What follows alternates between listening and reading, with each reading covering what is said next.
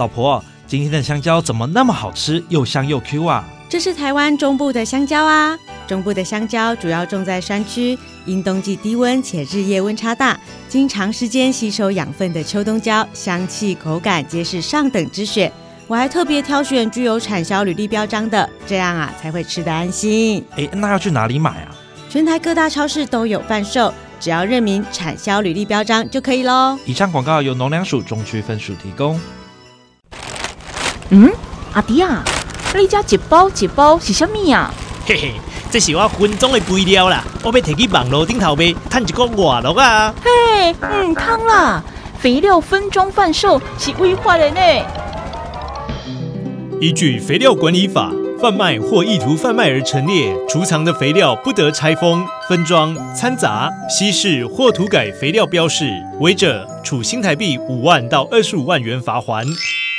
如果肥料是经由网络贩售，商品页面也要清楚标示肥料的登记证字号、品目及登记成分，并不得做虚伪、夸张、不正当的宣传，违者处三万到十五万元罚锾。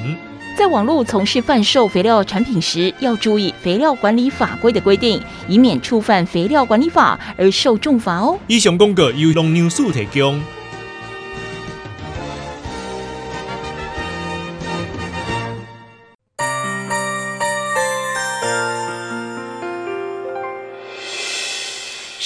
的时候有我陪伴你，欢笑的时候与你同行。关心你的点点滴滴，正声广播电台。宝岛的旋律是一首唱不完的歌曲，歌声节奏里有我有你。宝岛美乐地，生活好 easy，乐活最 happy。正声广播公司台中台制作，欢迎收听宝岛美乐地。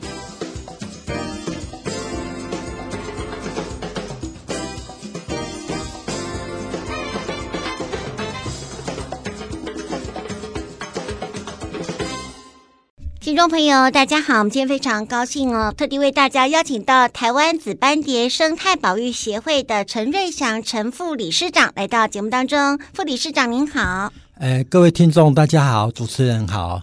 是，那我想一般民众可能对紫斑蝶哦有点陌生哦，在这儿呢，是不是可以请副理事长先跟我们谈谈，到底什么是紫斑蝶？是不是看到紫色的蝴蝶就是紫斑蝶呢？台湾的蝴蝶大概有四百多种哈，那紫斑蝶其实它不是只有一种，它是由四种紫斑蝶去组成的。然后，那它分为小紫斑蝶、圆翅紫斑蝶、丝翅紫斑蝶，还有短紫斑蝶。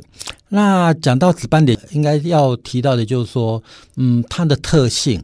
为什么我们要去保育紫斑蝶？因为台湾的蝴蝶有那么多种，那为什么我们单单会去挑紫斑蝶去保育？因为它是一个会形成一个越冬呃蝶谷的一个蝶种。就是，就是说，冬天的时候，很多蝴蝶它可能就会以蛹越冬，那以其他的呃形态去越冬。可是它必须要以成虫越冬，所以它会飞到南部，会形成一个很壮观的一个蝴蝶谷。那我们称它叫做紫蝶幽谷。是，那我们知道说我们台湾是蝴蝶王国，嗯、是不是紫斑蝶也越来越少了呢？紫斑蝶如果跟五六零年代比较起来，是真的少掉蛮多的。那因为没有一个统计的一个数据，那我们现在在做的观察大概是这一二十年内的观察。那在它的数量来讲的话，最近这几年是比较持平的哈，那比较没有一个明显性的一个一个急剧的降落。那可是呢，我想要提的就是说，紫斑蝶会不会就这样子消失不见了？哦，我们台湾以前有五种紫斑蝶。那现在就是消失了一种，所以只剩下四种，所以并不是说数量很多它就不会消失哦。所以我们一直在讲说，哎，紫斑蝶它可能有哪一天可能会消失不见，就是这样子。是，我想很多人可能对蝴蝶哦，哎，觉得这个就好像是我们家人一样，哎，随时随地好像有时候在呃这个森林里面都会看到啊。嗯嗯。但是会觉得说，哎，怎么五种变成了四种，少了一种哦？那未来会不会越来越小，越来越珍贵哦？那值得我们大家一起来保育哦。嗯。是不是请副理事长来跟我们谈谈，我们平常该怎么样来保育紫斑蝶呢？紫斑蝶的话，我先讲一下我们目前最近所监测到的一些数据哈。像说，哎，我们最主要是做茂林紫蝶幽谷的生态调查，还有一个是哎飞越高速公路的紫斑蝶迁移的调查。哦，那在数量上来讲，这几年大概茂林都维持在三十万到五十万的蝶量在里面。可是，在更南部其实还有更多的蝶谷啊。那讲的是以茂林为主。那当它在春天的时候，会开始会往北迁。那在大概呃清明节前后，它会经过林内。那在那个地方，我们我我们会去算它的数量。那今年的话，数量有比较少。那去年的话，大概有二十九万多只。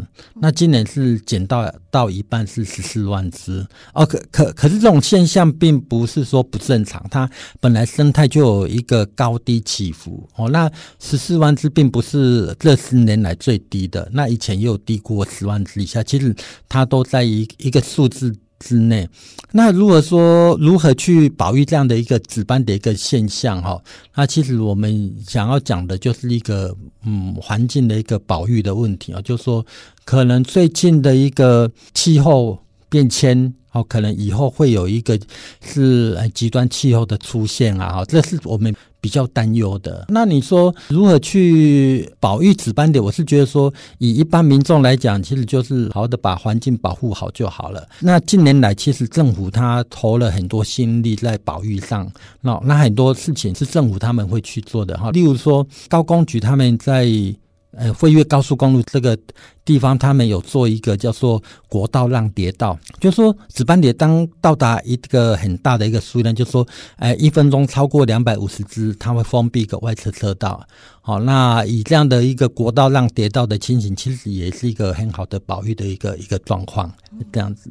是，那副理事长不晓得说，对于这个紫斑蝶，嗯，我们平常需要多种一点什么样的植物哦，来保育它吗？其实，如果说呃，一般民众在家可能小花园的话，其实我们是比较建议说原生种的植物啦，不一定说要以紫斑点的它的食草啊或蜜源为主哈，因为。我们台湾很小，那植物能够多样性是最好的。那我们比较会建议说，诶，以台湾的原生种植物去种。那如果说，诶，你们是开那种民宿啊，或者比较大的空间啊，其实可以多种一些他喜欢的蜜源啊，例如说，诶，高斯佛泽兰啦，哈，还有一些像说他的喜欢的一些食草啊，像盘龙木啊，哈，还有诶羊乳头之类的，哈，这样的植物，其实或许可能对他有一些帮助。那副理事长，您刚刚有谈到说紫斑蝶哦有比较少的这个情况啊，嗯，是不是因为我们这个气候越来越热呢？有时候会变成说气候越热，会变成说它迁移的现象会比较弱了。那可是就是说我们现在就是也一直在观察说它的数量有没有减少，说锐减。好，那如果说一个正常的一个波动，其实还好，因为我们在茂林的话，今年有四十一万只左右，那其实是只大概。这十年的一个平均值左右，总以蝶谷来讲的话，倒是还好。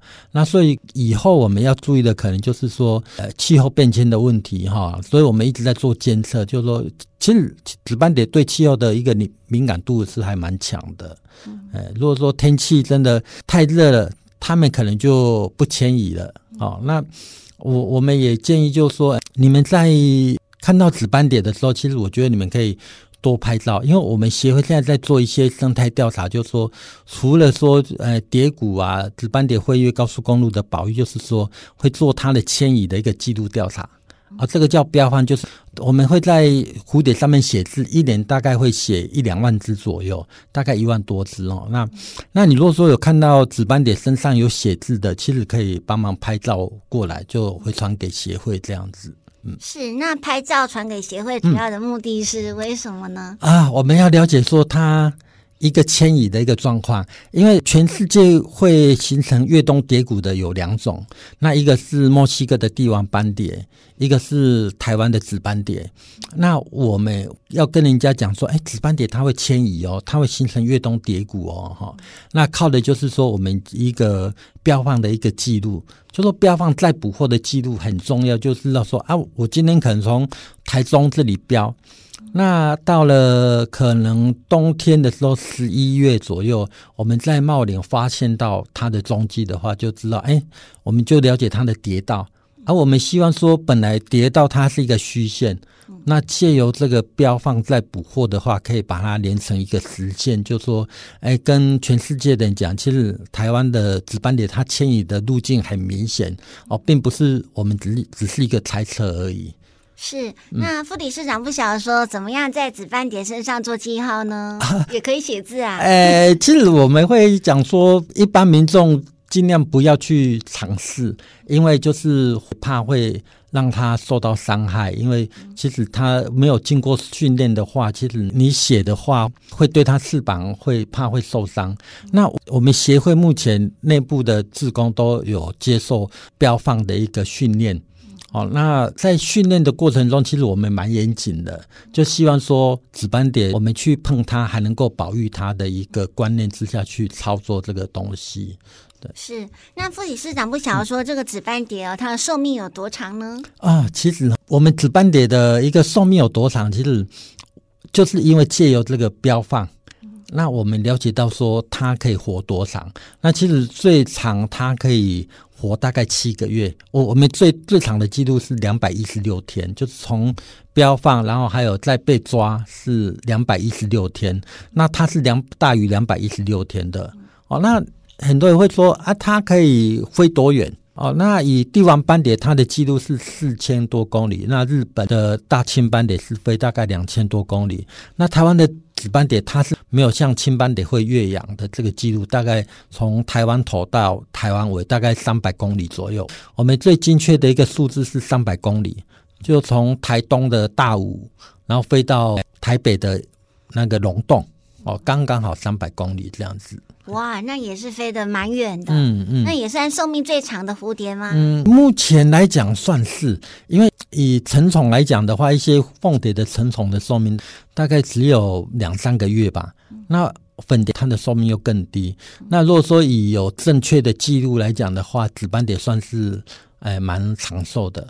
是，那副理事长不晓得说，我们紫斑蝶生态保育协会这边哦，是不是经常举办一些赏蝶的活动呢？应该算是常有哦。其实我们是跟着蝴蝶跑，好像说再来，接下来是十月以后，那茂林他那边有一个叫做双年赏蝶的活动哦。那我们协会现在就是受茂管处的一个，就是他委托我们在那边做一个生态解说。哦，那从十月份到明年的二月份，每个假日那边都都做解说。那我们以台中来讲的话，我们的活动是在哎每年的四月、五月，然后大概有八到十次的一个活动，在大坑生态园区。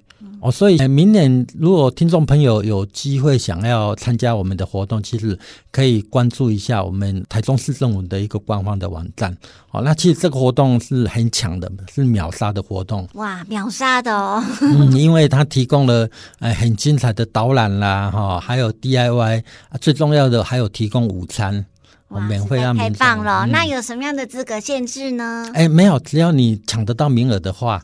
哦，那其实就是都可以来参加，那大人小孩都适合的一个活动。